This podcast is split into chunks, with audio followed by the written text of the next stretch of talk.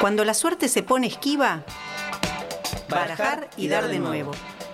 Otra oportunidad para seguir jugando. Barajar y dar de nuevo. Un programa sin cartas marcadas. Todos los viernes de 20 a 22 por Radio Megafón. Por Radio Megafón. Por Radio Megafón.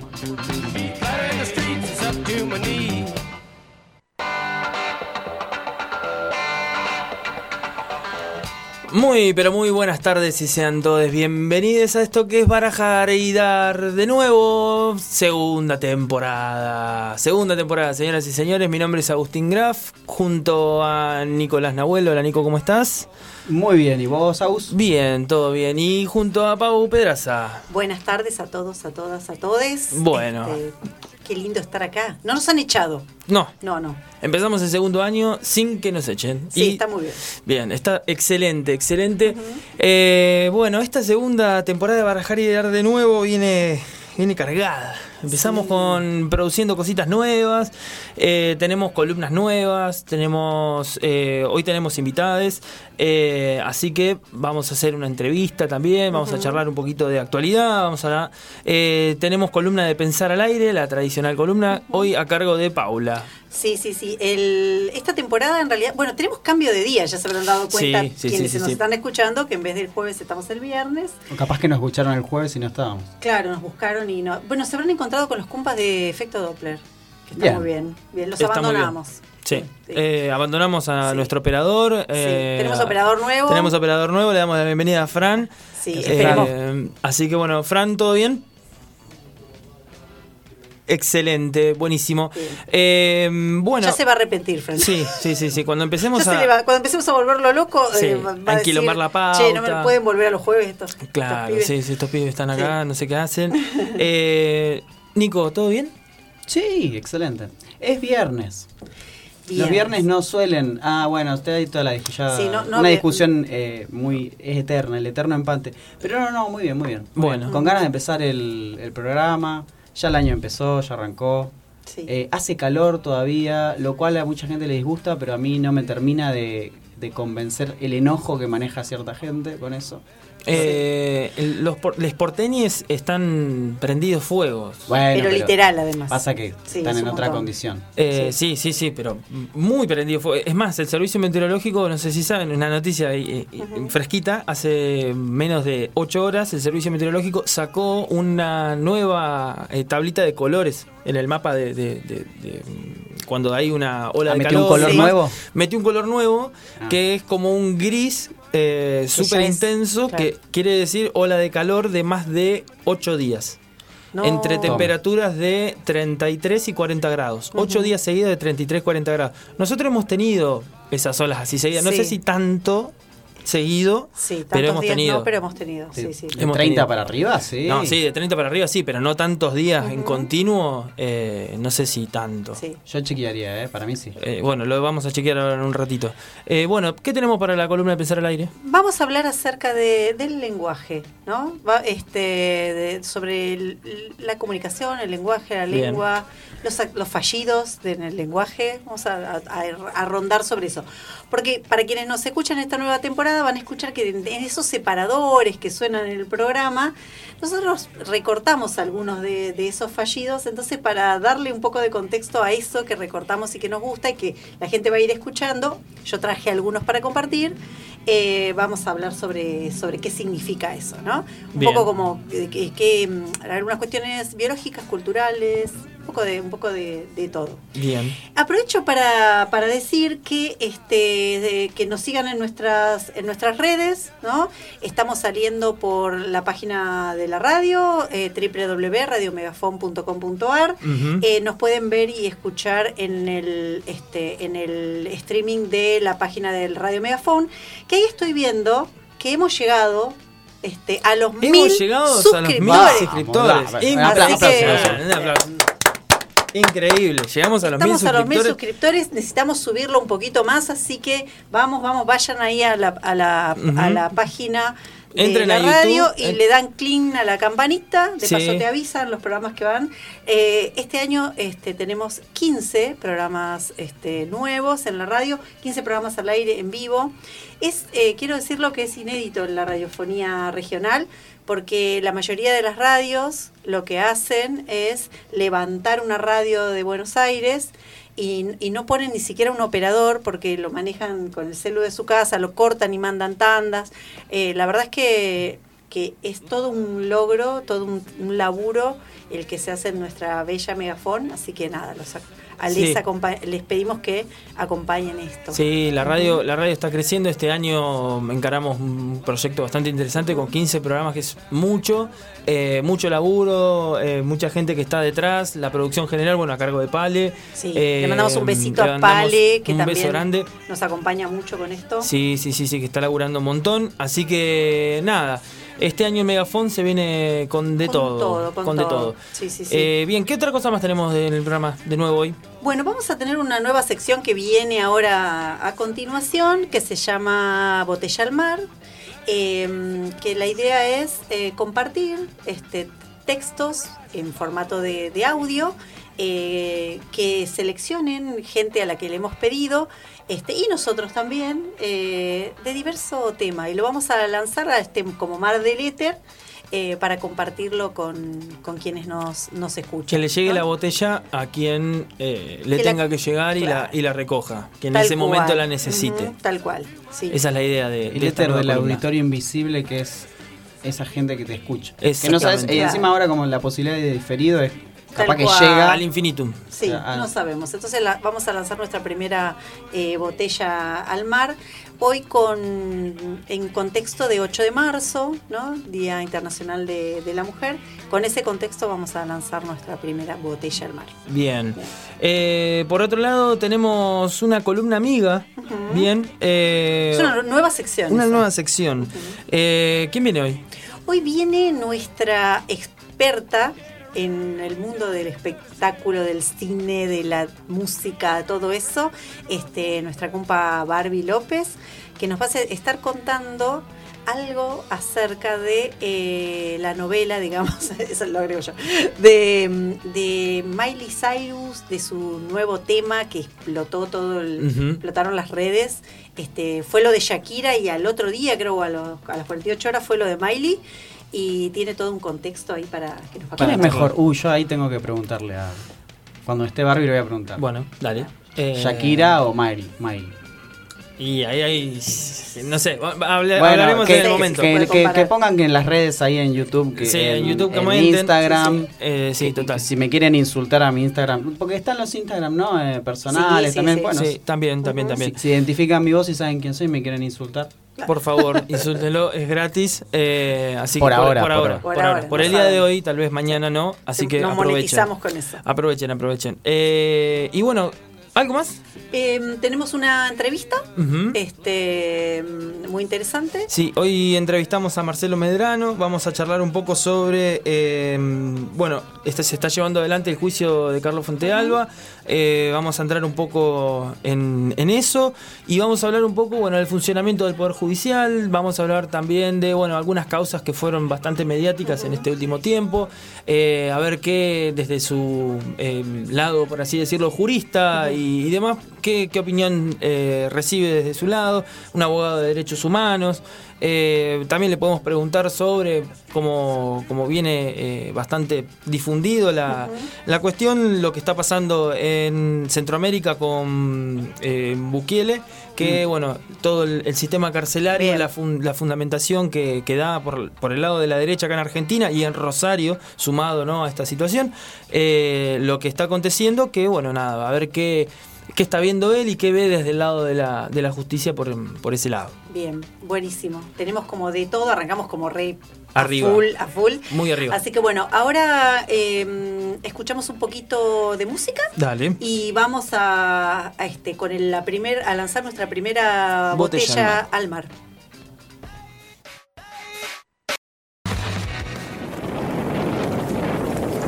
Amanece con pelo largo, el día curvo de las mujeres. Qué poco es un solo día, hermanas. qué poco para que el mundo acumule flores frente a nuestras casas. Desde la cuna donde nacimos hasta la tumba de donde dormiremos, toda la atropellada ruta de nuestras vidas deberían pavimentar de flores para celebrarnos. Que no nos hagan como la princesa Diana que no vio ni oyó las floridas avenidas postradas de pena de Londres. Nosotras queremos ver y oler las flores. Queremos flores de los que no se alegraron cuando nacimos hembras en vez de machos. Queremos flores de los que nos cortaron el clítoris y de los que nos vendaron los pies. Queremos flores de quienes no nos mandaron al colegio para que cuidáramos a los hermanos y ayudáramos en la cocina. Flores del que se metió en la cama en la noche y nos tapó la boca para violarnos mientras nuestra madre dormía. Queremos flores del que nos pagó menos por el trabajo más pesado y del que nos despidió cuando estábamos embarazadas. Queremos flores del, del, que nos condenó a muerte forzándonos a parir a riesgo de nuestras vidas. Queremos flores del que se protege del mal pensamiento, obligándonos al velo y a cubrirnos el cuerpo, del que nos prohíbe salir a la calle sin un hombre que nos escolte. Queremos flores de los que nos quemaron por brujas y nos encerraron por locas, flores del que nos pega, del que se emborracha, del que se bebe irredento la, el pago de la comida del mes. Queremos flores de las que intrigan y levantan falsos, flores de las que se ensañan contra sus hijas, sus madres y sus nueras y albergan ponzoña en su corazón para las de su mismo género. Tantas flores serían necesarias para secar los húmedos pantanos donde el agua de nuestros ojos se hace lodo, arenas movedizas tragándonos y escupiéndonos de las que tenaces una a una resurgiremos. Amanece con pelo largo el día curvo de las mujeres. Queremos flores hoy cuanto nos corresponde el jardín del que nos expulsaron. Barajar y dar de nuevo. Acá la casa siempre gana.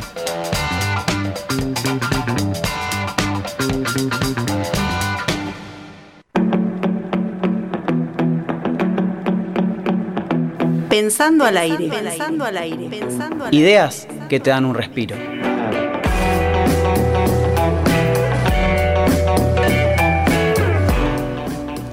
Bueno, acá estamos en nuestra columna que ya es un clásico.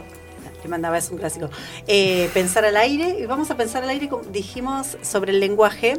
Pero antes de eso, quería eh, contarles que, lo que la botella al mar que lanzamos, nuestra primera botella al mar, es un poema que se llama 8 de marzo y lo escuchábamos en voz de su autora, que es eh, la poeta nicaragüense eh, Gioconda Belli. Así que eso es la botella que, que, lan, que lanzamos y que escuchamos recién.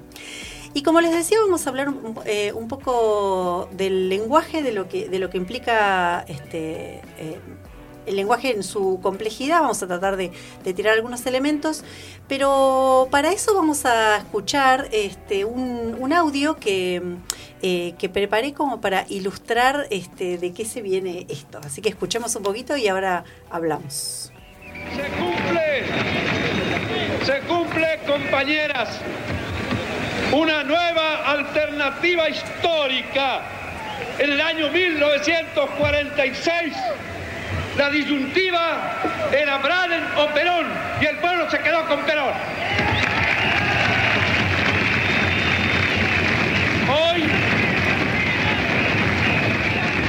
Hoy, de nuevo, la gran alternativa, la alternativa de la hora es liberación o dependencia.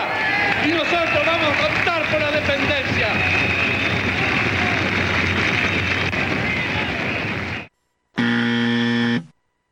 Y yo le pregunto a la gente, ¿qué quiere ser usted? ¿Propietario o proletario?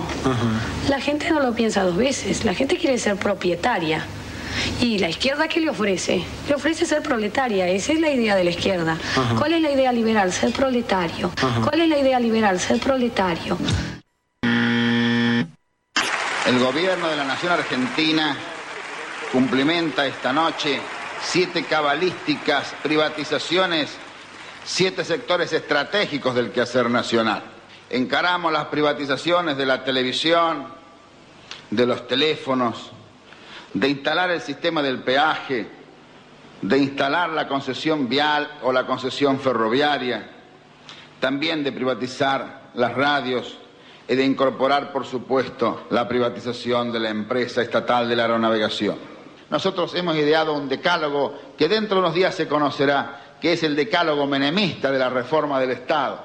El mandamiento uno son palabras de Menem, él no lo conoce aún. El mandamiento uno está extraído de sus muchos discursos, dice así, nada de lo que deba ser estatal permanecerá en manos del Estado.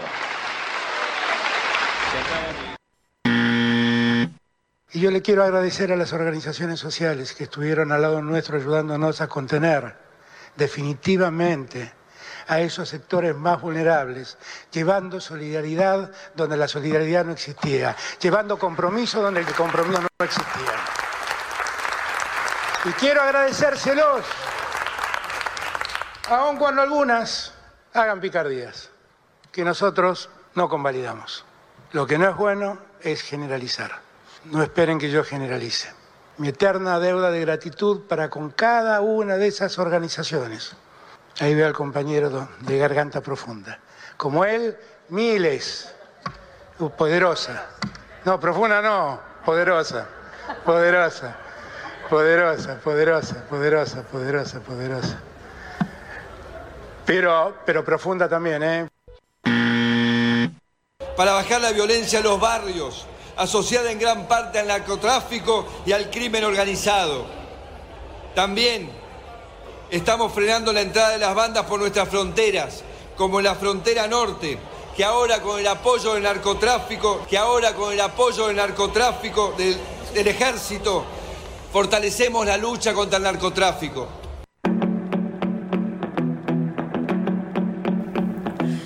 Bueno, ahí estábamos escuchando una especie de picadito de furcios fallidos.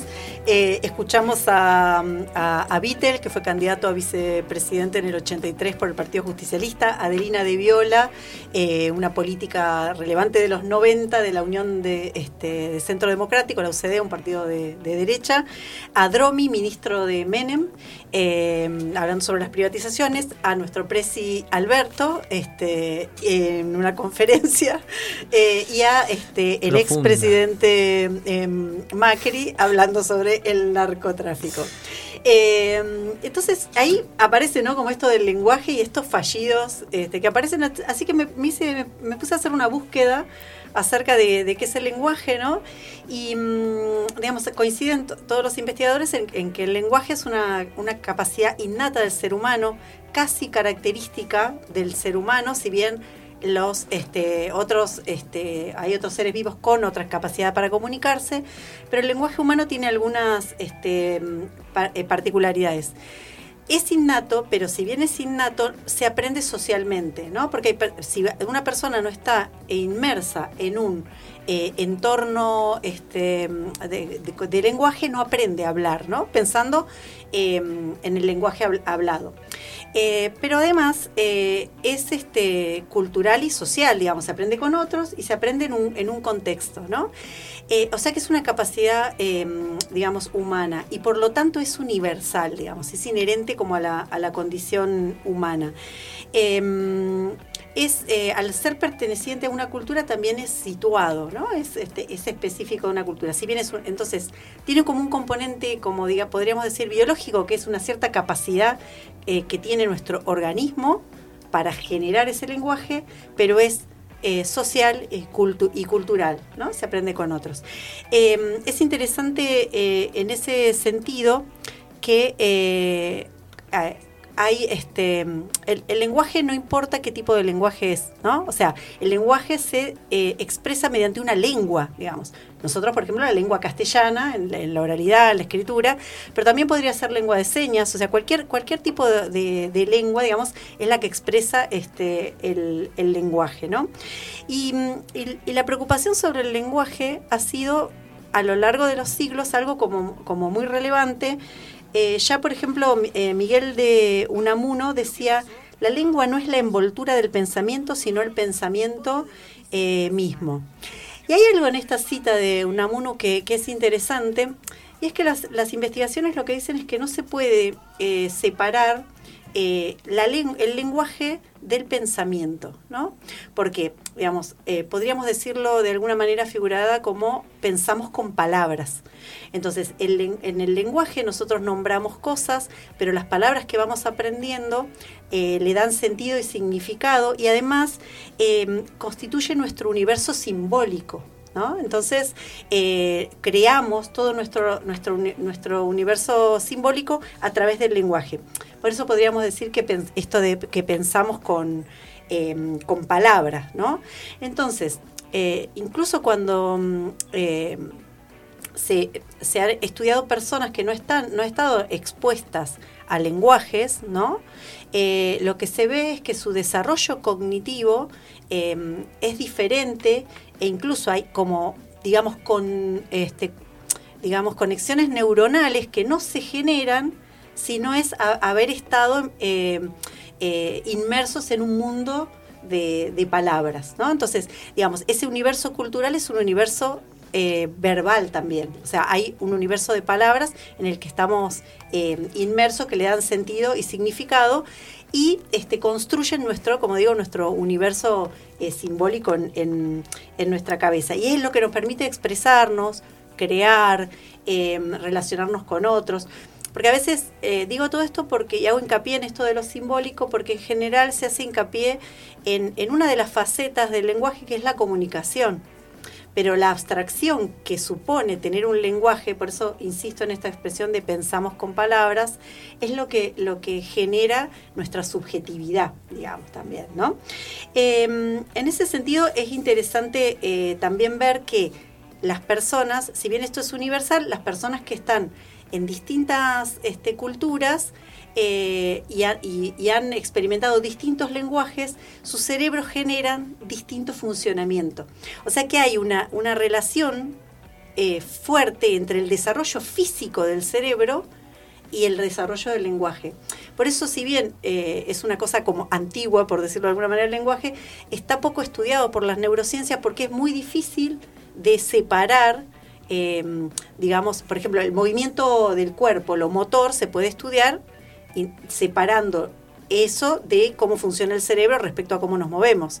Pero no se puede separar el lenguaje de- del funcionamiento del cerebro, es como inherente a su funcionamiento. No sé si me, me explico lo que quiero decir.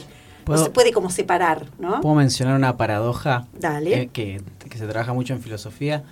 Eh, es bastante sencilla, pero a veces la pasamos por alto, que es que estudiamos el lenguaje con lenguaje. Claro, tal cual. Entonces, ¿cómo evaluás la misma herramienta que estás trabajando? Sí, ¿Se tal entiende? cual. Sí, o sí. sea, si yo estudio neurociencias, por más nivel de abstracción que tenga, estoy usando el lenguaje de una lengua específica para evaluar otras lenguas específicas con la misma capacidad que estoy queriendo evaluar. Entonces Claro. se vuelve un loop ahí que no se Claro. termina de eh, saber si es atinente, digamos. Sí. Además hay la- las neurociencias cu- cuando lo estudian hay como unas áreas del cerebro más privilegiadas que se vinculan con el lenguaje, pero no son las únicas y no son las mismas en todos lados. Hay como una activación diferente de, de áreas del cerebro eh, con los distintos lenguajes, porque las conexiones neuronales que se nos desarrollan desde la primera infancia eh, son particulares y están vinculadas a ese lenguaje. Después hay, eh, digamos, eh, teorías random y varias acerca de cómo adquirimos esa habilidad, ¿no? Evolutivamente. Lo que sí está claro, o sea, hay, hay como básicamente dos ramas. Unas que dicen fue una mutación genética y a partir de eso tuvimos esa habilidad biológica, digamos, para hacerlo. Tuki. Y otras este, teorías que, di- que hablan de una cosa como más gradual, ¿no? Pero todos todas las investigaciones coinciden en que es una, eh, es una, este, una cuestión evolutiva y como, eh, como sabemos en la teoría de la evolución, cuando hay algo que es exitoso y que nos permite determinadas cosas, se queda, eh, se queda y sigue como el camino, digamos, eh, este, evolutivo, ¿no? Es una condición que es buena, que fo- fomenta determinadas cosas, entonces este, se, se mantiene presente. Entonces es una adaptación que, que en algún momento como digo, no hay acuerdo si así de un día para otro o paulatinamente estuvo, estuvo con nosotros. Otra cosa interesante del lenguaje es como, como y, y aquí vamos a hacer como un pequeño, les, les voy a invitar a hacer algún un pequeño juego con esto, es que eh, como pensamos en palabras, nuestras palabras y sus significados se van quedando en nuestro cerebro en algún lugar. Los tenemos alojadas a las palabras, ¿no? Con las que construimos nuestras, nuestras oraciones para expresarnos y también nuestros, nuestros pensamientos, ¿no? Entonces, eh, ¿dónde están como guardadas esas palabras y cómo hacemos para recuperarlas? Es algo que la neurociencia ha, este, em, estudiado. Y pero para eso vamos a hacer algún este un pequeño experimento. ¿Quién se anima a participar de este primer- pre- pequeño experimento? Yo. Dale. Vamos, Nico. Mira, yo voy a poner un cronómetro de 30 segundos Sí. y te voy a pedir que en 30 segundos Sí. nombres todos los animales que puedas nombrar. ¿Sí? Bueno, cuento hasta tres. Y, Sí. ¿sí? Dale. Uno, dos, tres.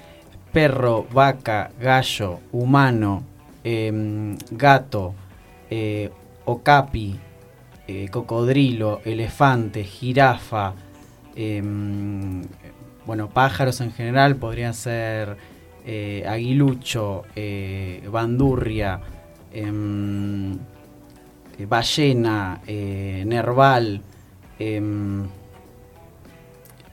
hormiga, ah, Listo, se terminó el tiempo. Bueno, un montón nombró. Sí. ¿No? Y no repetiste además.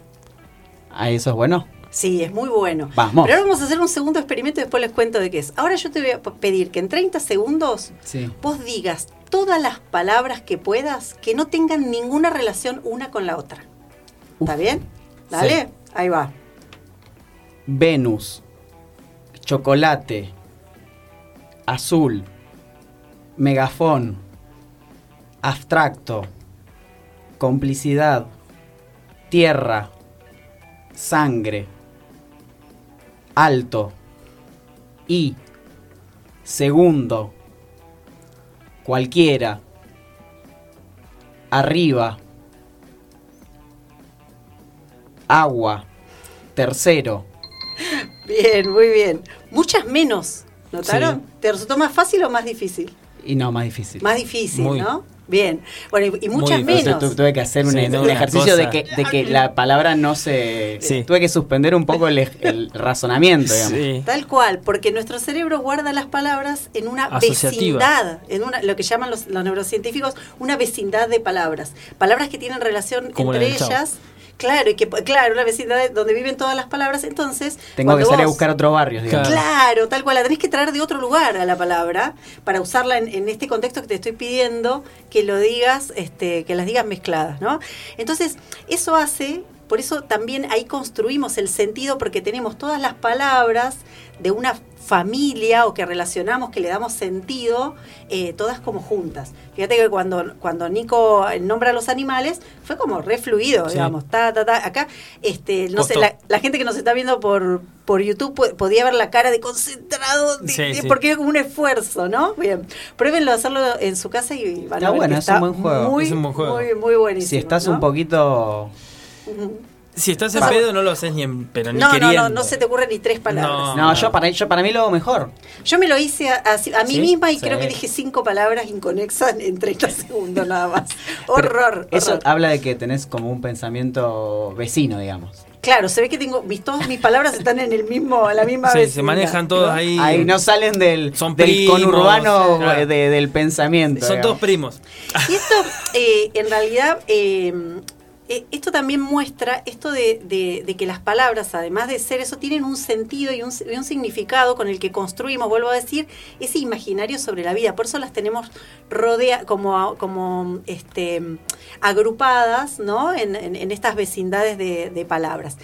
Y la otra cosa que quiero decir eh, respecto de eso, y con, y con eso voy, este, voy a ir eh, cerrando, es que eh, ¿qué pasa con los fallidos? ¿no? Entonces, eh, eh, y, y qué tiene que ver con eso? Eh, los fallidos, dijo Freud en 1902, expresan algo que por regla general la persona no se propone comunicar, sino guardar para sí. Digamos, entonces, nosotros tenemos con nuestras palabras todo un mundo simbólico construido, ¿no? Eh, que muchas veces reprimimos determinadas cosas, esto en, en- en términos psicoanalíticos, reprimimos cosas, ¿no? Las guardamos, no las queremos decir, pero lo que dice Freud es cuando yo me expreso ese mundo simbólico y esas cosas que yo tengo reprimidas nos traicionan, el inconsciente nos traiciona, falla eso y yo digo algo que en realidad tiene más que ver con mi universo simbólico Claro. y con lo que quiero decir Mm. que con lo que estoy diciendo, Claro. ¿no? Eh, y pasan cosas raras. En ese audio donde, donde vemos a, a Deolindo Vittel diciendo, escuchamos, perdón, eh, a, a Deolindo Vittel diciendo, eh, eh, optamos por la dependencia Sí. y la gente aplaude, también hay un fallido de la gente que escucha porque la gente no escucha dependencia. Exacto. ¿No? Entonces, hay como hay, eh, hay actos fallidos al hablar y también hay al escuchar. Al escuchar. Y también hay actos fallidos en lo este eh, en lo corpóreo, digamos, cosas que hacemos, Mm. ¿no?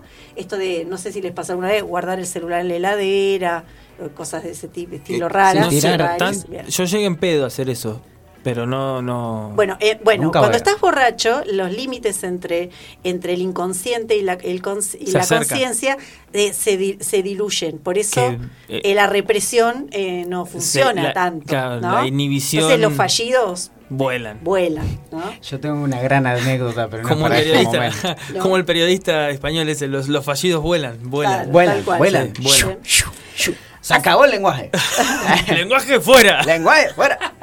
Así Eh, que, no, lo, y, y lo último para cerrar, por eso lo- los, los fallidos eh, dicen más de nuestro universo simbólico muchas veces que lo que expresamos Claro. con, con palabras. ¿no? Sí, sí. Así que está bueno escucharlos. Me, está- me miraron a mí porque... Porque ibas a decir algo Iba a decir algo, exactamente. Eh, no, recordaba que alguien decía siempre que, que no, no sé si lo dice alguien célebre o no, que como que todo acto fallido es un acto logrado en el sentido Newton, de que... Newton. Newton. Newton ya lo había dicho Sí. antes de todo la Antes de la neurociencia, antes de, de Freud y demás. Eh, que todo acto fallido es un acto logrado por esta eh, sensación de completar un sentido que está oculto, Claro. pero que se devela a través del el fallo, el lapsus, el desliz, la Ujú. parapraxis, decía creo que Freud en algún momento. Y mm, sin duda somos un animal simbólico, creo que eso es eh, innegable ya a esta altura, que somos un animal sobre todo, ¿no? La especie humana. Eh, y Harari, en su libro este Homo Sapiens, eh, muy famoso, habla de que la capacidad, digamos, que nos da el lenguaje simbólico en relación a otras capacidades eh, que están en potencia, como vos decías, que después hay casos de, lo- de- de los niños ferales que, que no llegan a socializar y no pueden, hay un tiempo donde pueden adquirir la lengua, digamos. Eh, es poder hablar de lo que no existe, la capacidad de ficcionar. Él Claro. lo trabaja muy leve, me parece Claro. que hay que Tal tener cual. cuidado ¿no? Con, con eso, pero está bueno porque eh, hay una instancia, por lo menos para, para algunos eh, filósofos y filósofas de- del lenguaje, que es irrebasable, que es justamente el lenguaje mismo. Es decir, no podemos ir más allá de un ámbito lingüístico. El ser que puede ser comprendido es el lenguaje, dice Claro. Gadamer. No hay otra cosa que sea que no sea lenguaje en términos de la comprensión. Y ahí a- acerco lo último es la muerte, la infancia, que infancia significa infoné, es decir, sin voz, o sea, sin lenguaje en, en Wow. parte podría decir. La muerte, el lenguaje y, y otra instancia parecida que es la meditación, el nirvana, ¿no? La suspensión del yo. Tres momentos de que podríamos decir que son posibles de investigar como lugares donde el lenguaje no estaría más, ¿no? Claro. Donde aparecería el ámbito, como diría Lacan, de lo real, de aquello que no puede ser representado simbólicamente. Eh, y ahí creo que está el tema de cómo en el habla que es particular de uno, hacemos propia la capacidad de una lengua, que no es propia de nadie, porque la lengua no está ni en mi cerebro, No, claro. ni en el tuyo, ni en el de Agus, ni en el de nadie, está en una sociedad. Es, es una estructura, Ni está en la RAE, digamos. tampoco, Claro. no menos. De hecho, está mucho más en los usuarios y usuarias del lenguaje que, que ahí. Pero no está en, la lengua no está en ningún lado, pero es propiedad de todos. Eso es interesante pa- como para, para los debates de- lingüísticos, pero el habla sí es propiedad de uno. Sí. Entonces, yo lo que me pregunto es, ¿el lenguaje? Esta es una pregunta que... ¿Falla? ¿El lenguaje, la lengua falla? ¿O falla el individuo? Pero también somos un nudo lingüístico, ¿no? Claro. De un montón de interrelaciones lingüísticas de un universo simbólico que no manejamos y que no elegimos tener. Nada, Bien. eso. Para quedarse pensando. Sí. Bien, bien, bien. Eh, No voy a decir nada. No. Lo que, lo que sí No quiero decir nada. invitamos a todos y a todas es a escuchar los fallidos, Sí. a, a prestar atención eh, más allá del chiste y, la- y lo que nos genera, porque nos habla de, de otras cosas ¿no? Sí, que están total. pasando ahí. ¿Y Así podemos que bueno. invitar a fallar a la gente también? Sí, también, también. Bueno, así pasaba a pensar al aire. Gracias, Pau, por la columna terrible, hermosa. Eh, vamos a escuchar una, una cancioncita y ya venimos. Sí, vamos a hablar un poquito de noticias.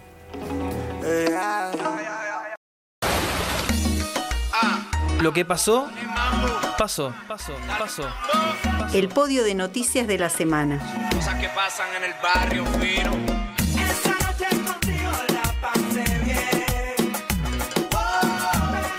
Bien, venimos con lo que pasó, pasó. Eh, hoy sumamos lo que está pasando, también puede ser, ¿por qué no? Eh, vamos a un rapidito de noticias y refrescos de, de la semana. Eh, vamos a empezar por una cosa que me pareció, me llamó muchísimo, muchísimo la atención. Eh, la, Viste que en el espacio hay una, se llama la Estación Espacial Internacional. Sí. ¿Sí? Es como un, un- un- una- un pedazo de tierra en el espacio. Bien. Está flotando, ¿no? En, en la, en la. Está orbitando, Eh, está, realidad. orbi- está flotando, Sí, sí. está flotando. Eh, no importa, no está orbitando, está flotando. Entonces, eh, Argentina lanza un satélite muy importante para el clima y qué sé yo. Casi se la ponemos a la estación internacional. ¿Te imaginas la cagada que No, nos hubiésemos mandado? conflicto, un conflicto intergaláctico. Una cagada, No, pero. intergaláctico no. ¿Cómo Intra, intergaláctico? intragaláctico. Eh, no, claro, bueno, no, interplanetario, ponele. Interpla- claro. Interplanetario. Cerremos ahí, no, no, hablemos de, otro- de otros planetas. Hacemos no- eso y nos invaden los rusos, los chinos Sí, y los yanquis. No sé, olvídate. imagina, ya tenemos problemas con el Pero Fondo no estaría Monetario. mal, porque uniríamos un montón de gente. ¿A Todos quién carajo vas a nosotros. unir? Te mandas Dijo- una cagada. Dijo pero- China, Rusia y, y Estados Unidos. Todos en contra nuestra. Todos en contra Claro, nuestra. ¿estaremos dispuestos a sacrificar a Argentina por el bien de la humanidad? Dios santo.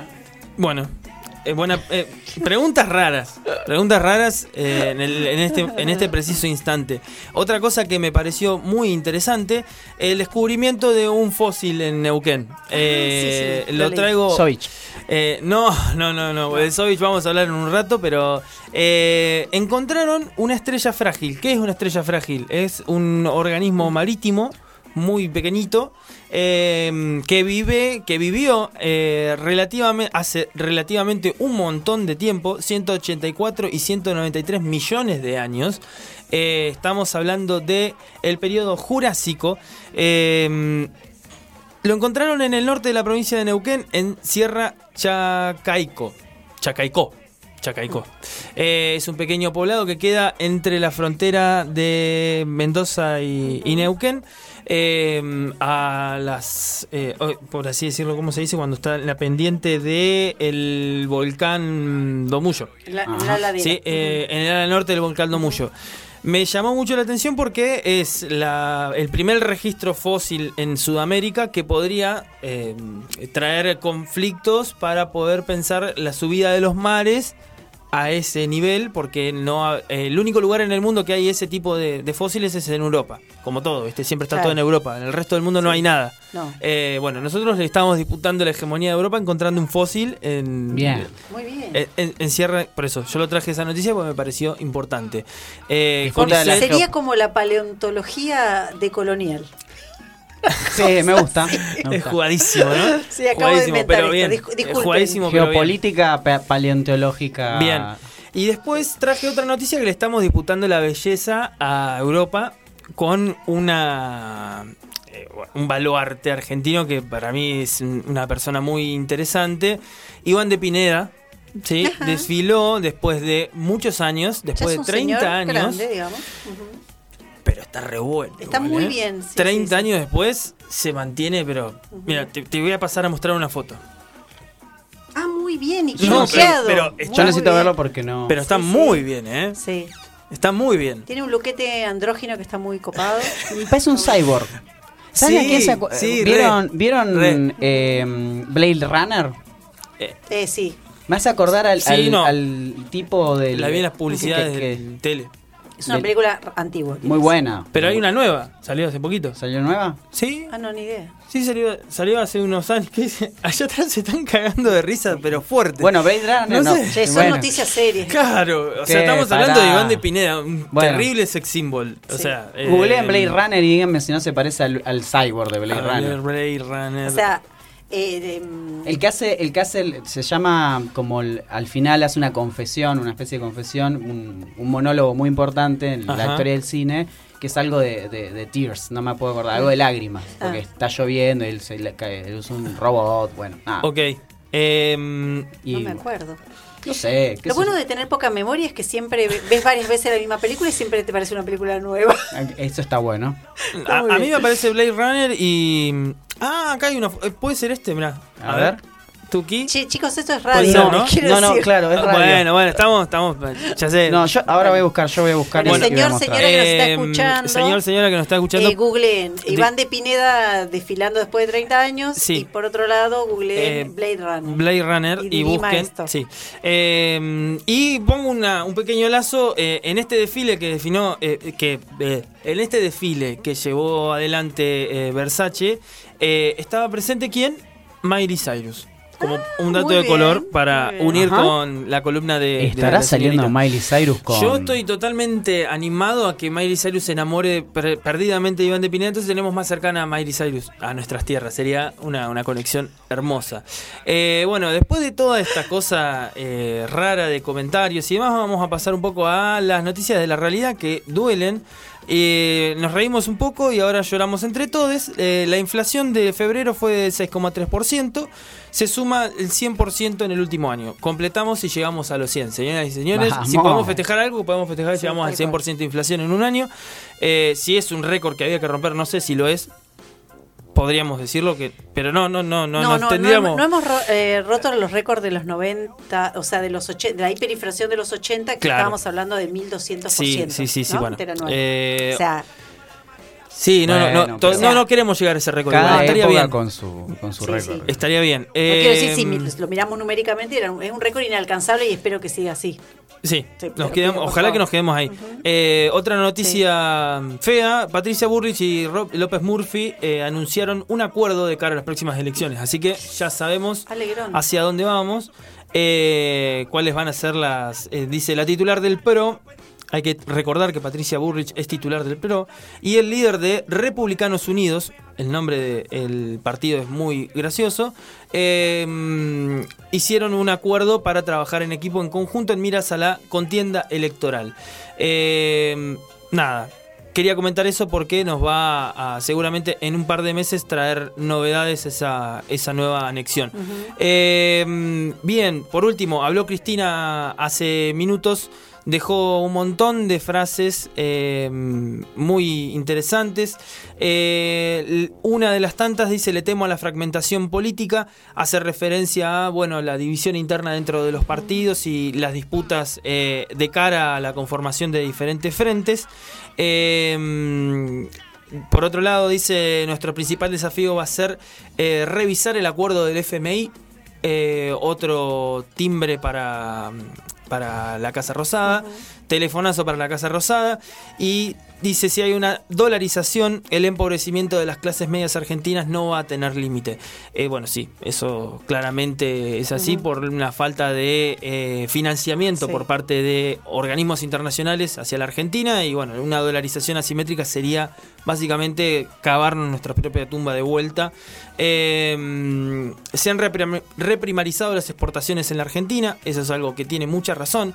Eh, estamos, dice, se han reprimatizado, primarizado, perdón, Claro. reprimarizado.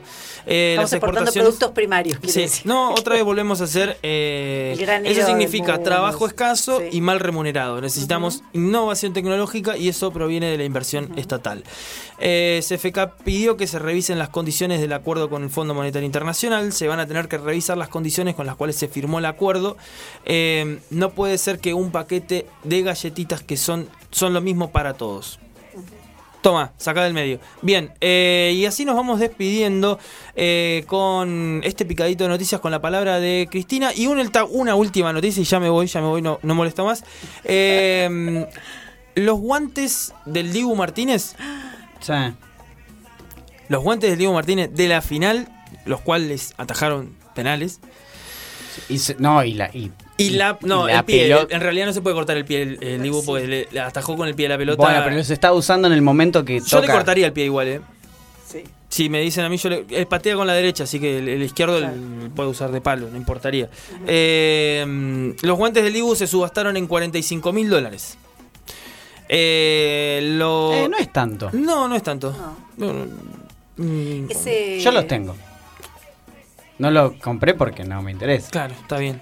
Está, está perfecto, está perfecto. Eh, bueno, fueron subastados en 45 mil dólares y... eh, Acá me pone la media, si no. Podría ser. La media del Dibu, sí, me imagino. sí, también. La media del Dibu, sí, puede ser. Usada y todo, con O- la pata, todo. Para que sea Eh, bueno, claro. Sí, eh, capaz que le puedes hacer el análisis de. ¿no? De ADN, a ver de si ADN, tiene- sí, es el, el chivo Sí. del Dibu. Claro. Eh, claro. Eh, bien, le- la plata va a ser eh, donada a beneficio de la sala de oncología del Hospital Pediátrico de Garrahan. Eh, así que bueno, un aplauso por esa donación de 45 mil dólares por parte de, eh, seguramente la AFA se ha hecho cargo de eso, así que bueno, nada, felicitamos a, a aquella persona que se hizo propietaria de estos guantes icónicos del Mundial de Argentina, de la tercera papá. Eh, y bueno, primero quiero agradecer este momento y segundo Francia, con eso me voy. chau, chau. Eh, vamos a escuchar una musiquita y ya volvemos.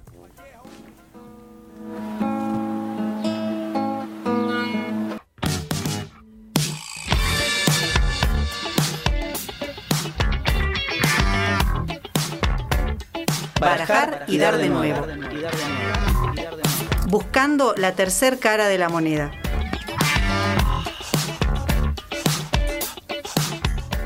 Bueno, y venimos ahora con la, entrevista del día. Hoy vamos a hablar con Marcelo Merano, que ya lo tenemos en línea. Eh, hola Marcelo, ¿cómo estás? Eh, Nicolás, Paula y Agustín te saludan acá en el aire de Barajar y Dar de Nuevo. ¿Cómo estás? Hola, ¿cómo están? Buenas noches, bien, todo bien. Bueno, eh, Marcelo, mira, la comunicación hoy eh, es principalmente por lo que se está llevando adelante el juicio Carlos Fuentealba II, eh, em, que bueno, se está indagando eh, testimonios y demás. Y queríamos charlar un poquito con vos para que nos comentes en, en la situación que, que se está viviendo esta última semana, que eh, se están teniendo bueno nuevas declaraciones, eh, principalmente la del ex gobernador Jorge Sovich. Sí, hubo muchas declaraciones, hoy terminamos las audiencias testimoniales, que era, bueno, un objetivo a cumplir. Eh, uno siempre está pensando que puede llegar a suceder algo que pueda suspender el juicio, así que la verdad que es un día muy importante porque llegamos hasta el final. Están previstos los alegatos ya para el día lunes, con lo cual la semana que viene ya, ya estaría la, la decisión, el, el veredicto, la sentencia, ¿no? Así que bueno, eso fundamental. Después, eh, los testigos y las testigas que, pasaron al- a lo largo de, de todo el debate, básicamente algunas cuestiones técnicas incorporadas por, por policías, eh, policías que habían estado en, en el operativo o que hicieron en su momento determinadas pericias, Eh, declaró Sovich, es verdad, eh, no recordaba aquello que dijo en el 2008 acerca de que él había dado una orden y que mm, eh, había instruido expresamente que no se utilizara la violencia, él eso en esta oportunidad no lo recordó. Y me parece que lo central fue el testimonio de, de las y los docentes que estuvieron ese día en, en el operativo, alrededor de 12 que declararon que fue, bueno, eh, independientemente de la fortaleza y la valentía, una, una precisión tremenda con todo lo que significa declarar eh, casi 16 años después de- del fusilamiento de Carlos Fuentealba. Así que, digamos, si hay algo para rescatar en general es haber llegado hasta esta etapa, haber terminado esta etapa y el testimonio central de las y los docentes que, que estuvieron ese día en el, en el operativo. Me parece que eso es lo más importante, según mi criterio. Marcelo, ¿cómo estás? Nicolás Nahuel te saluda. Eh, Hola Nicolás, ¿cómo estás? Bien, ¿y vos? Bien.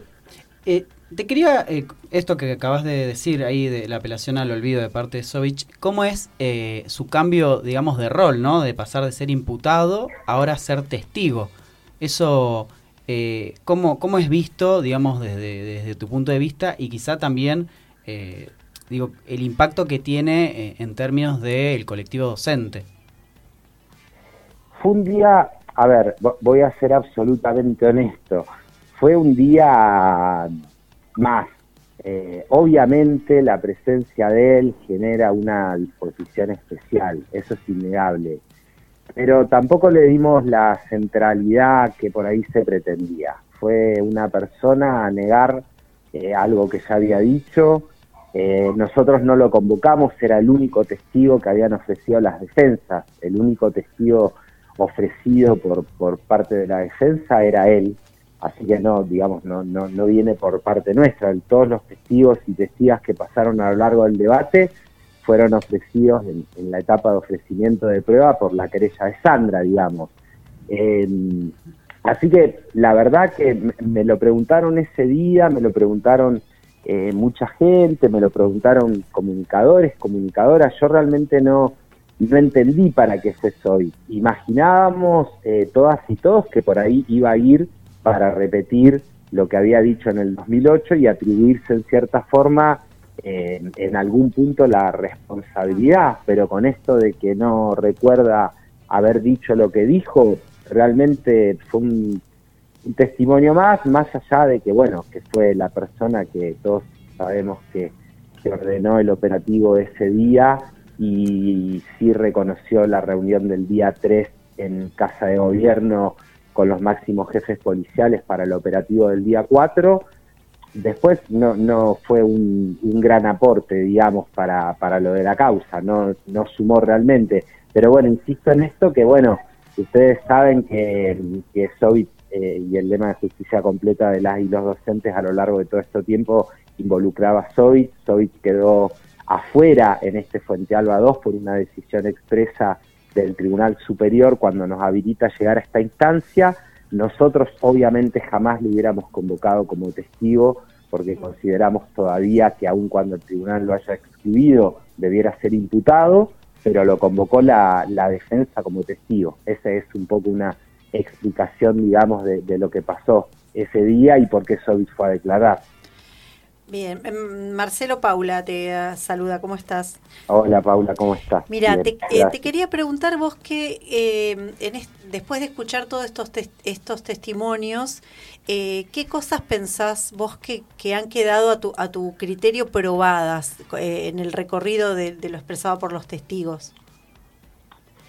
Eso es justamente lo que estamos trabajando el fin de semana para, mm, para el alegato. Bien. Eh, Lo estructural, lo estructural me parece que ha quedado eh, probado. Después hay una serie de cuestiones que hay que trabajar Bien. porque tiene que ver directamente también eso con cualquier causa donde transcurre mucho tiempo. Claro. Eh, mm, las testigos y los testigos, piensen ustedes que a nosotros nos habilitan a trabajar con la prueba que se había comenzado a elaborar en 2008. Claro. Eh, a, a 16 años de eso, eh, muchas de las testigos y los testigos que en aquel momento habían declarado, algunos están sin vida, otros están enfermos. Hay que tener en cuenta también que ellas y ellos fueron víctimas del operativo, eso lo, lo planteamos en la audiencia, no eran testigos habituales, sino que eran víctimas y testigos. Eh, hay un proceso ahí de retraumatización. Entonces, la verdad que fue muy complicado, pero las cuestiones estructurales a tu pregunta me parece que han quedado acreditadas completamente. Bien, bien, bien. Ahora, eh, esto, ha, eh, digamos, este, este proceso llega hasta acá o, podemos esperar alguna otra etapa, porque está también la causa sobre la zona liberada de, de Cutralcó, que en general se, se pone como en el mismo contexto represivo.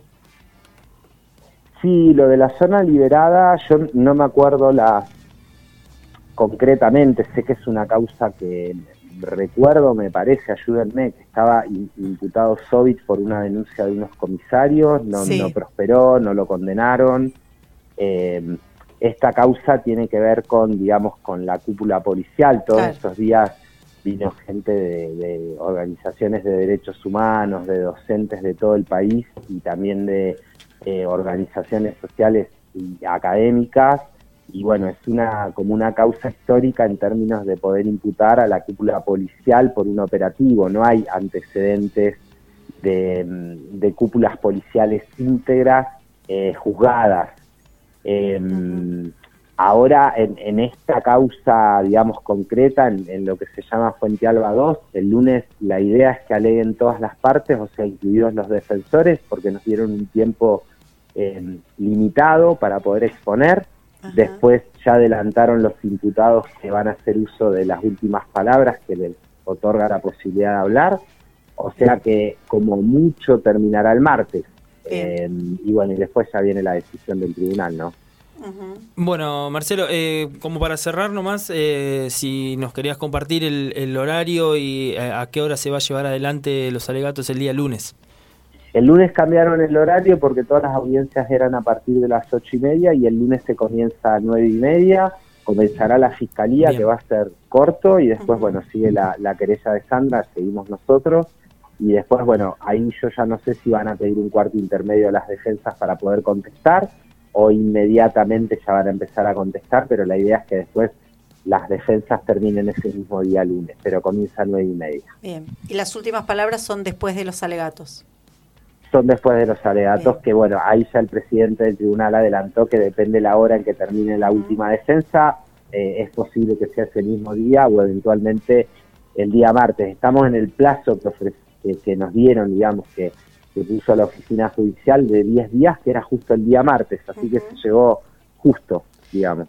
Y, el tribunal después tiene cierto tiempo, o sea, ¿cuánto, tiempo tiene para, para expedirse, para dar su sentencia? No, tiene más de, dos días desde que termine. O sea Ese es el plazo. Por eso la semana que viene sí o sí eh, tendríamos la decisión. Bien. Exactamente. Bien, bueno Marcelo, te agradecemos un montón eh, este ratito para charlar con nosotros. Eh, te saludamos de acá de Barajar y Dar de nuevo. Bueno, vamos a estar atentos a, la semana que viene y probablemente te volvamos a, contactar, sí, ya con un poquito de más tiempo. Y bueno, ojalá que puedas eh, acercarte acá al estudio para charlar. Dale, dale, gracias a ustedes siempre por estar atentos a esto. Disculpen el, cansancio, pero, muchas gracias y claro que sí. Gracias a ustedes y un abrazo grande bueno, Un abrazo grande para vos, Marcelo. Así pasaba Marcelo Medrano, eh, acá en Radio Megafón, dando testimonio de lo que se está llevando adelante. juicio Carlos Fuente Alba 2, acá en la ciudad de Neuquén, capital. Vamos a escuchar una canción y ya volvemos.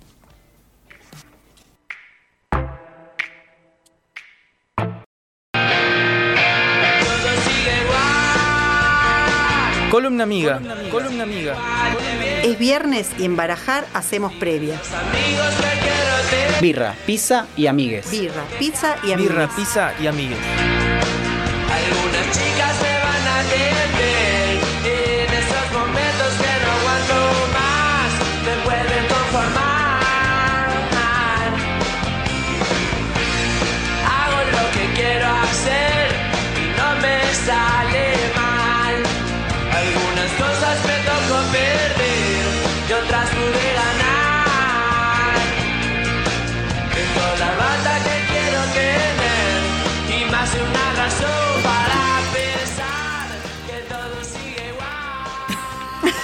Siempre, estamos al aire. siempre Sí, Barbie- sí, sí, sí. Siempre Barbie haciendo ruido cuando no se debe. Es radio esto, Barbie. Bueno, estamos acá en, en la columna amiga. Vamos a contar un poco de qué, de qué, se trata qué raro esto. estar de este lado. Estaba ahí recién era como. Eh, la, eh, la columna eh, amiga, hemos- vamos a invitar a distintos amigos, amigas, amigues eh, a, a compartir algo, que nos cuenten algo. Tenemos como de distintas este, temáticas, pero como es viernes, en realidad hacemos la previa con, con estos amigues. Hoy vamos a hacer previa con Barbie, este, con cerveza y, y pizza que nos quedó afuera del estudio, después la vamos a comer. Tenemos un problemita con la pizza. Tenemos un problema técnico con la pizza.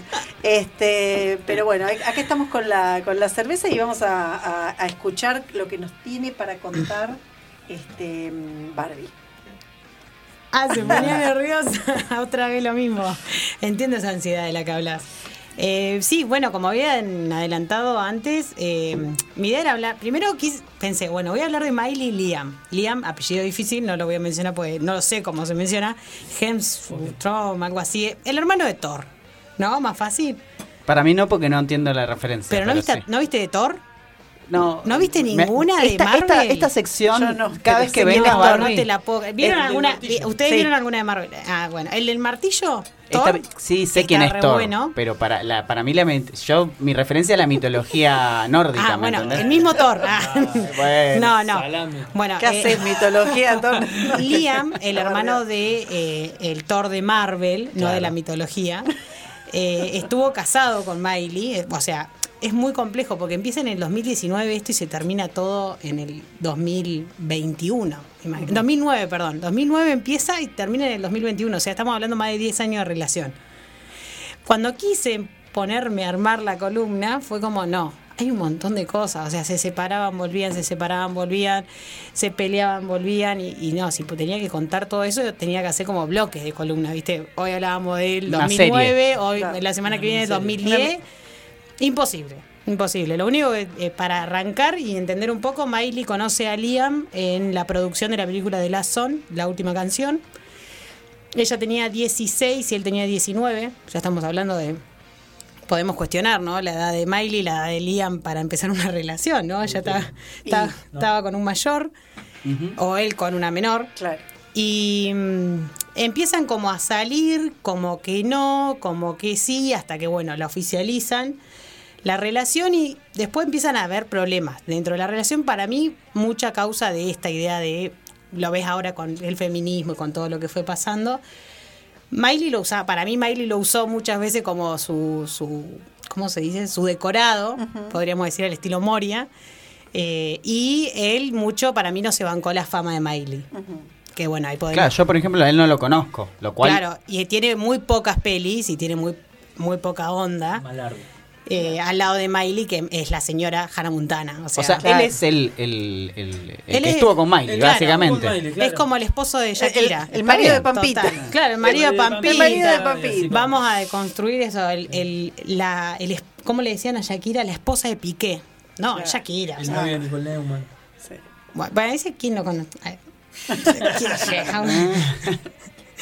Pero bueno, entonces eh, empezaron a pasar un montón de conflictos entre ellos y eh, siempre era esto, separarse, volver, separarse, volver y siempre hubo una relación muy tóxica entre Miley y Liam que eh, uno no la podía ver en su momento porque estaba recontra romantizado todo por Disney, ¿no? O sea, todos los que mirábamos Hannah Montana y después vimos la peli de La Song, fue como, ay, son eh, novios en la película y queríamos que sean novios en la vida real, que siempre pasa cuando ves una película y te gusta la pareja, va al menos a mí. Y en el 2019 se casan. Es un evento bastante privado. eh, está Miley, su papá, Billy Ray Cyrus, eh, Liam y algunos pequeños amigos. A todos los que seguimos a Miley nos cayó como medio de sorpresa que se casara. Porque Miley nunca creyó en la institución del matrimonio. Ajá. Partamos de eso, que siempre que le preguntaban si se iba a casar, si no, si no, que esto, que lo otro, Ella decía como que no, con cara de sorpresa, de repente cae comprometida, de repente... ¿En qué año fue? El del Barbie? COVID. ¿El casamiento? Sí. Pensé que 2019. estás hablando Con O sea, que- 10 años después. Es lo mismo que hablar de Fangio, más o menos, o una cosa así, que no tiene ni absolutamente idea de nada, o, o no sé. Pero digo, venía, venía como mal la relación, con mucho conflicto, y para completarla Claro, no, nos era, casamos. era- no, porque era Es un así. montón. Sí. Eh, Pero eso siempre pasa. A Liam, lo que, a Liam lo quería mucho el padre de Miley Cyrus, Sí. que es Billy Ray Cyrus. Billy Ray Cyrus era el productor de Miley Cyrus. O sea, bastante complicada toda la familia. Y es el padre en Hannah Montana. Y es el padre en Hannah Montana, Que exactamente. cuando todos nos enteramos eh, viendo a Hannah Montana era como, no, ¿en serio? Imagínense todos niñes Claro. viendo Hannah Montana, hace un montón. A mí esta columna me va a humillar mucho. O sea, eh, yo no entiendo. Yo estoy informada porque mis hijas veían Hannah Montana, entonces conozco Claro, toda la no, historia. yo- yo tengo... fui- yo soy- Informado porque vivo con ella. Claro, Ahí va, ahí va, ahí va. ¿En Yo soy- serio? No yo- sabía. Yo soy fan de Hannah Montana. O sea, yo cuando entendí. Miren, les hago la- el paralelo. Hannah Montana es Hannah Montana y Miley Cyrus en Miley Cyrus. En la serie estaba lo mejor de los dos mundos. Hannah Montana por un lado y Miley Cyrus. Y cuando nos enteramos todos que Hannah Montana y Miley Cyrus eran la misma persona, se nos estalló el cerebro. O sea, era como, ¿cómo Miley es Hannah y cómo Hannah es Miley? Que eso te lo cuentan en la serie, perdón, spoiler, por si no la vieron. No, pero supongo que ya. Sí, sí, ya sí, terminó, ya todo. Ah, listo. Pero bueno, imagínense para todos nosotros ese mundo creado en paralelo. Y era como, wow, Miley es re normal y estudia y Hannah Montana es una superestrella del pop. Bueno, volví. La gente en el estudio está hablando por detrás, me Se parece. ríe. Sí, sí, sí, están- declaraciones están criticando. Está en el estudio. Pero bueno, Jena nos extraña. siguiendo en, este, en esta columna, eh, como que Miley nunca pudo cerrar su puerta a Liam y era como que, bueno, se peleaban, volvían y volvían como más, más amorosos, más románticos y de repente se pelearon, volvieron y volvieron comprometidos. Y era como Miley con un anillo respondiendo a todos, no, si estoy comprometida, va a haber casamiento. Bueno, el casamiento fue esto, bastante privado, duró un año, menos un año y se divorciaron. ¿El casamiento duró un año? Claro, no, perdón. El casorio. El casorio no, matrimonio, el matrimonio, claro. El matrimonio duró un año. ¡Mierda que festeja! Mierda. Frula. Eh, bueno, es que sí. Estamos hablando de Miley Cyrus, no de Hannah Montana. Aparte a todos nos pasa de que la ves crecer a Miley. Bueno, una que creció con Miley es como, la ves tan grande y la ves en videos como Prisoner Sí. o Flowers y vos decís, "Ah, ¿qué pasó Pero, con Hannah Montana? Además hubo un, un momento, uno, eh, yo digamos la conocí, vuelvo a decir, por, por mi hija más grande, hubo un momento en que ella cuando, cuando termina la etapa Hannah Montana, hace un esfuerzo realmente con su imagen y con todo por romper con para Hannah claro, Montana. porque Hannah Montana era Por- todo lo que estaba bien de una Claro. mujer. Y además es como, como el artista infantil, de, de- dirigida a un, a un público joven, y ella empieza a hacer una, una- a proyectarse como una artista para adultos, adultas. Exacto. Entonces ahí empieza, hace todo una- un Ahí cambio se- sobre su imagen, se se, rapa. y empieza Apareció a medio, en, medio en, en bolas en diferentes Bueno, entregas de premios. claro. O sea, La gran Britney, ¿no? Es- El rapado. Sí, sí, no en tanto, se, No, se cortó no el costado tanto. y se dejó largo ar- arriba, Sí. se tiñó de rubio. Aparte nos pasó que de repente Miley era moroche, se tiñó de rubio, era Hannah Montana, era como... Me encanta que diga habla en plural. No pasó, Es o sea, que a todas. es su no, no, generación. está bien, está bien. Hay un Yo colectivo banco, que banco. es Team Miley, ah, serían Team Miley, Team Liam. No hay que así como believer, ¿no? Sí, Miley, y es Miley, más, sí, sí. eh, después, bueno, ¿Cómo va a, haber todo un, com- va a haber todo un problema entre Miley, Selena Gómez, Demi Lovato, que van a ser todas salidas de Disney, que es como las seguidoras de Miley, las seguidoras de Selena, las seguidoras de Demi, que no pueden ser las mismas. O sea, si te gusta Miley, no te puede gustar Selena Gómez. Es como la versión, la versión Disney de, de, de Redondos y, y, este, y Eh, Soda Stereo. Claro. Al Claro, pedo esa discusión. Pedo. Y después, Claro. bueno, por ejemplo, todos decíamos, ay, que Miley salga, salga con Justin Bieber y no, salió con uno de los Jonas Brothers. Entonces era como Claro. todo un mundo de Disney que es muy de los que seguíamos Disney Channel. Esta columna me va a humillar, pero me va a gustar. Ya me está gustando. Capaz que es medio sado, pero lo que. Te pero da una bueno, información que no tenías. que no tenía, que no sé si quiero, pero bueno, la voy a tener. o sea. Es como la conversación que no esperás tener y la tenés. Sí, sí, sí. Y bueno, y llega este año un tema de Miley que nadie estaba esperando y llegó, porque Miley hace eso, ¿viste? Nadie está esperando algo de Miley y llega. Es como, y llegó Flowers. Un temazo que todos Lindo, decimos, muy lindo. no, qué Muy bueno, temazo, lo escuchás rítmicamente, eh, la canción, el vestuario, todo tiene un porqué detrás de Flowers. Y es lo que yo voy a explicar ahora, porque cuando yo lo vi fue como, está usando un vestido dorado porque hace referencia a esto, está usando ese saco porque hace referencia a eso, se está peinando así porque hace referencia a esto. Todas son referencias, ¿sí? Como en el tema River que salió hoy con su disco nuevo, en donde ella, por ejemplo, hace en este tema River, está con 14 hombres bailando en un momento y hace referencia a las 14 infidelidades que tuvo Liam con ella durante su relación. Tome. Así que Igual banco eso, ¿eh? porque pasa mucho con artistas que esos universos así, microuniversos, por decirlo, en realidad son bastante grandes. En el caso de Miley supongo que debe ser bastante grande. Como que no- uno no caza las referencias. Yo si lo veo, no, No, no, tengo el contexto, no, no lo- no no tengo, lo voy a poner No. en estas palabras, no tengo la capacidad hermenéutica para interpretar todas las señales que vos ves. Para Claro. mí es un vestido Bueno, para como mí, otro. por ejemplo, etcétera. empecemos. Empecemos con una de las referencias. Sí. El tema lo saca el 13 de enero. Y el 13 de enero es el cumpleaños de Liam. Ay, de un O día sea, antes es que como, yo. es como. No. Regalito no, de pero es como, che, hoy cumplo año y la chabona saca este tema que me va a humillar Mm. por siempre y para siempre, porque ahora está en, medio de una demanda, porque logró que lo bajaran de una producción de Netflix, o sea, está re embarrado Liam y Miley está como resurgiendo entre las cenizas, ¿sí?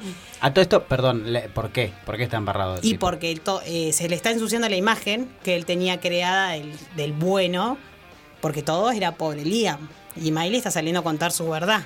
¿Y, cua- eh, y puedo preguntar cuál es su verdad? No, no, no conozco. la verdad por- es esta, de que él fue muy tóxico, por ejemplo, en un momento de su relación le hizo cerrar Twitter porque él no tenía Twitter, entonces ¿por qué vos tenés? O sea, ejercía es un tipo violento. Exactamente, pero antes viste que no nos replanteábamos esas cosas y nos parecía normal que Miley cierre Twitter porque Liam se lo pedía.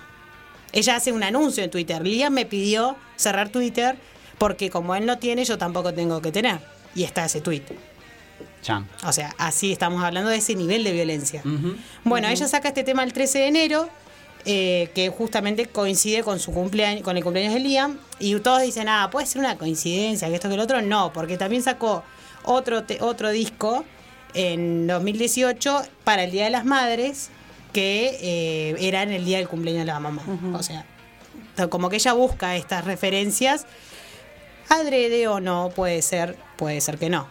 Después, bueno, el video empieza con eh, eh, Miley usando un vestido dorado hermosísimo, pueden ir a verlo, el video, eh, Flower se llama, un vestido de Saint Laurent que eh, es del año 1992, año en que ella nació. Y en el momento en que aparece con ese vestido, canta Lo nuestro era bueno, lo nuestro era oro. Sí, no lo voy a cantar en inglés porque voy a dar lástima. Pero bueno, y tampoco voy a cantar. Claro. Y no vamos a entender porque los que no entendemos Claro. inglés. No. Eh, bueno, Saint Laurent es una marca de ropa que lo, cuento por tal vez Nico no lo sabe o Agus, No. o los chicos. Está de la muy bien, no, no, está muy bien que expliques. eh, eh, del otro lado. Está interesando. Saint Laurent es una marca de la- una de las marcas favoritas de la pareja de, de Miley y Liam y fueron los, los vestidos y los sacos, los trajes que usaron en las últimas galas en que se vieron juntos, ¿sí? Eh, en el último desfile que se vieron juntos en Malibu, Liam usó un traje negro, que es el traje que Miley, el mismo saco que Miley va a usar al final del video. Pero Liam siempre todo correcto, todo divino, todo atadito, que esto, la corregía a Miley en público, era como no hagas eso, no saques la lengua. Miley siempre una persona muy alocada, y él era como no, no te muevas, vení acá. Qué violento eso, ¿no? Hay un video Sí. que ella se, le- se le apoya, le hace como con la cola, le apoya en su parte, y el chabón la aleja y le dice no. y bueno, pero tengo que ser explícita para la gente que nos está Eh, escuchando. no, no está muy. No, de hecho no fuiste explícita, No, no, está muy Ah, bien. bueno, Bueno, pero- no sé cómo se dice. No, está Le bien. apoyó el. Sí. Bueno. Claro, exactamente. Está bien. No Y sé, digo, él la le perrió. aleja, él la aleja en ese video y le dice que no y Miley queda como, bueno, está bien. Y Claro. queda re triste, re fea. la- está el video, es re feo. eh, sí. Y bueno, en el final del video de Flowers ella aparece con ese saco toda despeinada, bailando como loca, porque él siempre la corregía con el tema de que no baile como loca, porque él después la va a caratular como que Miley está loca y va a crear esa imagen de Miley en todas las redes. Eso es como clásico de los violentos, ¿no? Mm. De eh, construir una imagen de, de- de chiflada de, de la persona violentada. digo. Exacto. O sea, para ponerlo, o sea, eh, porque no- no- es como que estamos como eh, hay como una cosa farandulesca de la de la historia, pero en realidad hay como unos condimentos que los que las mujeres los reconocemos y que como decís vos, hoy nos damos cuenta de más cosas que antes, ¿no?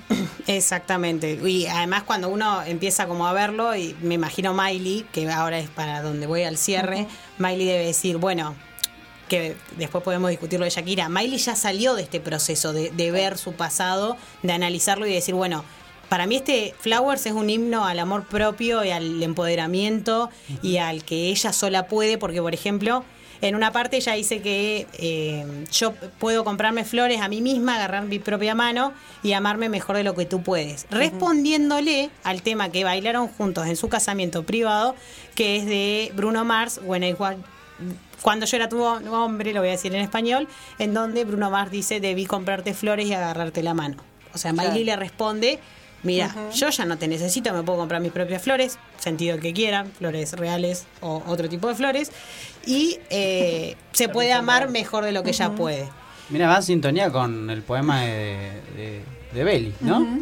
Justo. Y también con Las el poema de. Shakira, las mujeres. eh, Ya no lloran las mujeres mujeres facturan. facturan. Bueno, pero Miley, y bueno, y acá cierro, Miley viene facturando desde hace mucho con su ruptura, con su, con su problema con Liam, más que nada, porque ella, por ejemplo, en el 2013 saca We Can't Stop en el momento en que se rapa, se tiñe de rubia, empieza a salir en bolas o eh, con poca ropa, que es ese video que vemos a Miley arriba de una bola de destrucción. Sí. Bueno, que ese es el primer video que saca después de su gran ruptura con Liam. Y es como, todos lo vimos y era como, no, Miley se volvió loca, que era lo que pensábamos, que nos parecía re raro porque no queríamos a Hannah Montana loca, ¿no? Volviendo al pensamiento de todas las que seguíamos a Hannah. Sí, sí. Bueno, en el 2019, post divorcio, saca Slit Away, que es un himno a eh, su divorcio, es como me estoy ahogando, no puedo salir, que para mí en ese proceso está en este mo- mm, eh, Shakira está en el proceso de we can't stop, o sea, romper todo, en decir que todo está, todo está mal, el otro Edades muy diferentes, ¿no? Además. también. Sí, sí. No, va, va, no sé E exactamente. influencias también para Claro. mí, porque Miley va mucho más por otro lado. la- por ejemplo, uno escucha el disco que sacó ahora, está todo referenciado a Liam, pero uno como lo escucha en inglés, Claro. no se da cuenta. En cambio, uno escuchó el tema de Shakira, era como, hay tipos como. Sabíamos que estaba Claro. hablando de Piqué. Claro. Lo- el- eh, los discos de, Igual de Amy Winehouse Casio, también eh. están así. Claro, yo tengo, están. yo tengo un Casio. Me enojé mucho con Shakira. Fue como pobre, pobre con los Casio y los Ol- Twingo. Y los Twingo, el que tienen Twingo, chao. Los Twingo estaban enojados. Los Twingo, afuera. Los Twingo. Bueno, y, y- y para ir cerrando, en Flowers hay un momento muy, muy lindo, que es cuando ella se tira la pileta eh, y sale de la pileta y empieza como a hacer ejercicio y se empieza como a empoderar. Bueno, eso es como para lo que ella dice que es su florecimiento, ¿no? El salir del estar ahogada, del estar metida, zambullida, y ahora que su mente, su cuerpo y ella misma pueden disfrutar por sí sola, ¿sí? Es como... Para mí lo que hizo Miley es un recorrido eh, tremendo de empoderamiento y de, de amor propio, más que nada, porque vos la ves y la ves destruida en grandes momentos de su relación con Liam, no solo en los últimos años, sino cuando vos vas siguiendo desde el 2009 hasta ahora, como que ella daba todo por Claro. él y se cagó básicamente en ella para mí, o sea, para muchas. Y para último cerrar es eh, eso, pensar de que Miley es Hannah Montana. Ah, no, pero bueno. no sabe. Eh, Miley con- encontró eso que también Shakira está en búsqueda para mí. Eh, son grandes mujeres de la industria y no necesitan. eh, Para mí, Miley se dio cuenta que no necesita un hombre. Claro. Por eso también va- vamos a ver a una Miley que recorre la bisexualidad o, Mm. o su sexualidad libremente. En su disco nuevo habla mucho del sexo y habla mucho de la sexualidad y la libertad a la hora de elegir. Así que nada, es genial. Me, ah, perdón, me quedo pensando que, eh, digamos, en este paralelismo de lo, de lo que ocurrió, que, que nos contaste de Miley y lo de Shakira, eh, hay algo que me parece que está bueno para pensar también, que es que a las mujeres se nos, eh, se nos pide, ¿no? Porque se nos pide eh, una cierta forma de vivir ese duelo de romper una relación tipo, quédate en tu casa, cállate la boca, llora en silencio, no sé qué. Eh, eso no se les pide a los varones. No, totalmente. Entonces me parece que hay como una continuidad. Eh, los varones escriben tango, escriben cosas y nadie. na- na- Pero ¿viste? el mayor, el mejor paralelismo que podemos hacer es la visa session de Residente, en donde se pone a rebardero contra J Balvin. Sí. Y todo fue como, no, Residente, crack de los crack, qué buena tiradera. Súper, y sí. de repente Shakira saca un tema desahogándose y facturando, porque porque está mal que facture una No, mujer. hoy rompieron cuatro récords, o sea, hoy Sí. recibieron premio por los cuatro récords que rompieron Visa y, y Shakira. Pero bueno, a Shakira se la recontra Tal cual. cuestionó y a Piqué se lo salió a bancar. O sea, los medios españoles, los influencers españoles salieron a bancar a Piqué. Y por ejemplo, uno que no le salió a bancar fue el Cunagüero. Eso que, iba a decir. Que lo rebardió como. Vamos. Sí, así que nada. Pero bueno, eh, siempre se va a cuestionar a la mujer cuando. El Kun Agüero igual capaz que con miedo de que de que Karina hiciera una, Claro. una Total, sesión total. con Visa. Ah, Total. ojo. Sí, hay varios que Ojo. el polaco también parece que tiene miedo que Karina haga una Pero yo creo que lo Karina bueno que, lo bueno que logró Miley es esto, es un para todas las que seguimos, para, para este colectivo que está detrás de Miley, y que también seguimos a Selena Gómez, por ejemplo, o a Demi Lovato, que son personas que se vieron afectadas por la lógica de Disney, como por acá en Argentina, la Fuerte lógica Cris. Morena. Claro, la lógica. Cris Morena fue una lógica de Disney allá en Estados Unidos. Eh, muchas de estas chicas, y ahora jóvenes adultas, no pudieron vivir su, su vida de una forma y la vivieron a la forma Disney. Claro. Y ahora como que están encontrando ese camino, tanto Miley, Selena, Demi Lovato, diferentes ac- actrices que fueron parte y siempre fueron cuestionadas. No sé, Demi Lovato por su cuerpo, Sí. Selena por su adicción a las drogas, y nunca cuestionamos a los Jonas Brothers, nunca cuestionamos a Justin Bieber, nunca cuestionamos a ningún hombre, y de repente todas las mujeres ah, salió en bolas, todo mal. Sí, sí. Así que nada, dejen de cuestionarnos y déjennos ser, eh, básicamente. Tal cual, tal cual. Bien, buenísimo. Bueno, me encantó este magazine. Este, nos hemos enterado de un montón de cosas que no sabíamos. Yo sabía algunas, pero no todas, porque nada, este, no, no, he, no, no he sido, o sea, he compartido todo el universo Hannah Montana por, por mis hijas, así que por eso estoy, pero está bueno. Además está bueno, es como decíamos, a esta, a esta cosa como que parece banal, ponele. Eh, poder encontrarle como estas cosas de, de barajar y dar de nuevo, ¿no? Claro. este pensar lo, lo que las herramientas que nos ofrece el feminismo para pensar estas situaciones me parece que, que está muy bueno Totalmente. Así que bueno muchas gracias por invitarme igual y Bueno. dejarme hacer otro tipo de columna. Sí, bueno muchas gracias hemos eh, recibido nuestra primera amiga nuestra columna amiga así que acá estamos con la cerveza Podemos hacer un este, vamos, chin vamos a hacer Un un brindis. Sí. Ahí se escucha. Así que bueno, vamos a, a un temita y ahora venimos con el dato El random. random. Sí. Con lo que se pueda el dato random, pero así, nos vamos y volvemos con datos random, inchequeables.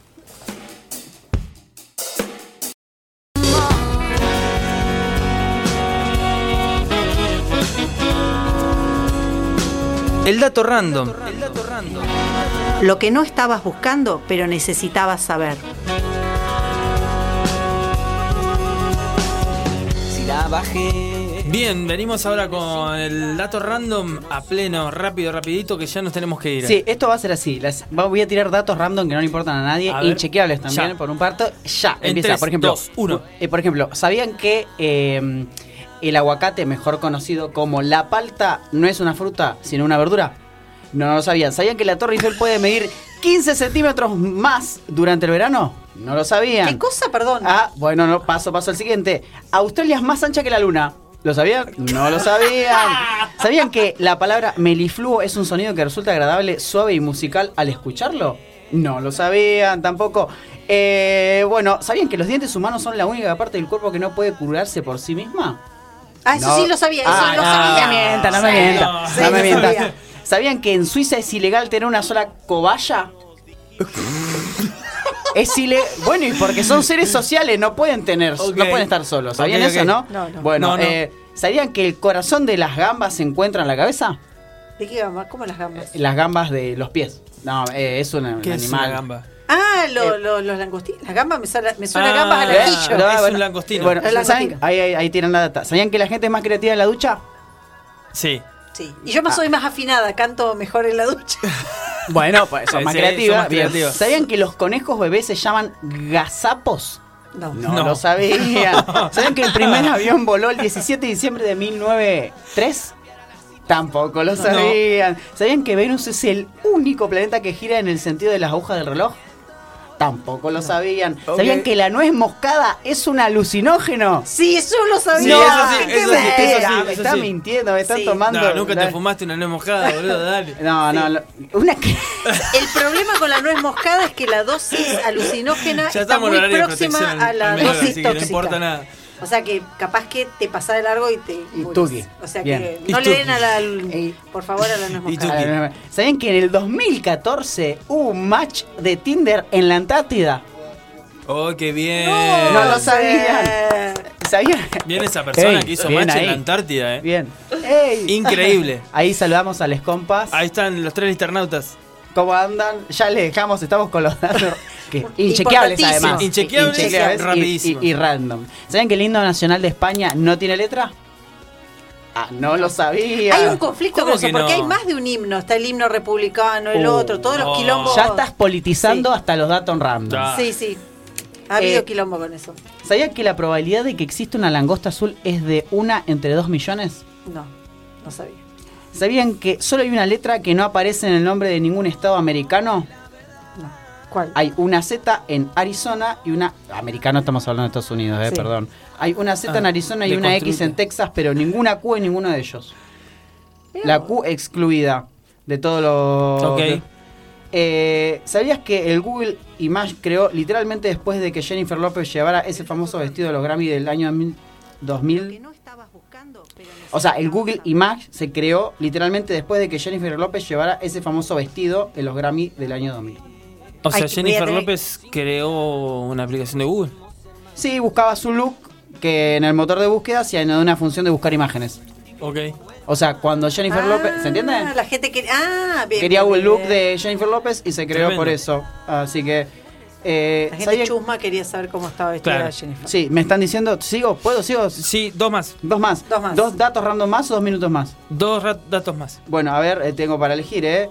Eh, mm, Walt Disney es actualmente el que más premios de la academia tiene, los Oscars, bueno. Sí. Eh, hay una fruta que sabe a budín de chocolate ¿Cómo se en llama? América Central. Eh, zapote negro que sabe chocolate y a natillas dulces, que no sé qué son las natillas. La natilla es como un fla- una especie de flan, una cosa así. Ok. Y bueno, le tiro una más para El último, plus. La reina Isabel II tenía formación en mecánica. ¿Era mecánica? Toma. Eso lo tendría que chequear Barbie, Reparación que de es camiones. en. Hacía. Hacía reparación de camión. Me muero. Con- bueno, se- con, con 16 años se incorporó a la Bolsa de Trabajo Británica y aprendió los fundamentos de la reparación de camiones. Neumáticos y motores. Toma. La reina. Impresionante. Bueno, Lo que inchequeable dicen, también. lo que- O sea, inchequeable. Lo andás. que dicen que la realeza no sirve para nada, Viste. todo eso, ¿se dan Te cuenta? arregla el camión. Claro. Le lleva una escaña, tuki. Sí. Bueno, y tengo más, pero... Bueno, bueno, los dejamos para la próxima. Bien. Bueno, eh, excelente programa hoy, ¿eh? Bueno, muchas gracias excelente. a todos. Primero. El primero de... El ¿Cuál- primero de un montón. Sí. Primero- Bueno, no hicimos referencia, pero el sábado estuvimos en el patio de la radio Ajá. haciendo un programa especial Sí. por los cuatro años de la radio, de este bello, bello espacio, y ahí estuvimos haciendo como una, un, un programa especial, digamos, y ahora ya volvimos como al ciclo. Sí, también vamos a decir que probablemente podamos eh, sacar la radio de la calle. Sí, Esa. estamos laburando para Estamos eso. trabajando Me para gusta. eso, así que vamos a estar ahí brindando información y vamos a trabajar para poder aparecer en determinados lugares de Neuquén ahí haciendo radio eh, y divertirnos con, con todos. Bueno, muchas gracias. Gracias a todos. Gracias, Gracias. Fran. Gracias, Gracias, Fran. Fran. Gracias, Barbie. Gracias Barbie. Eh, bueno, gracias a todos los que participan de Radio Megafon. Eh, gracias a ustedes. Ahora yo les agradezco a ustedes. Gracias a vos. Otro nuevo año de Barajar y Dar de nuevo. Esperemos acá, les vamos a dejar con tres liternautas. Y esperemos que disfruten toda la programación de Radio Megafon y la alternativa radial que supone este proyecto inmenso de 15 15 programas 15 programas. en vivo. Un montón. busca. Gracias, gente. Nos vemos el próximo viernes, sí, 20 horas. Acá, Barajar y Dar de nuevo. Se despide. Chau, chau. Acá termina barajar y dar de nuevo. Nos encontramos el próximo viernes de 20 a 22. Acá, por Radio Megafon. Por Radio Megafon. Por Radio Megafon. Comodoro, rágase mi piel. Un largo viaje al desierto. cruel, tus ojos verdes, oasis para mi ser.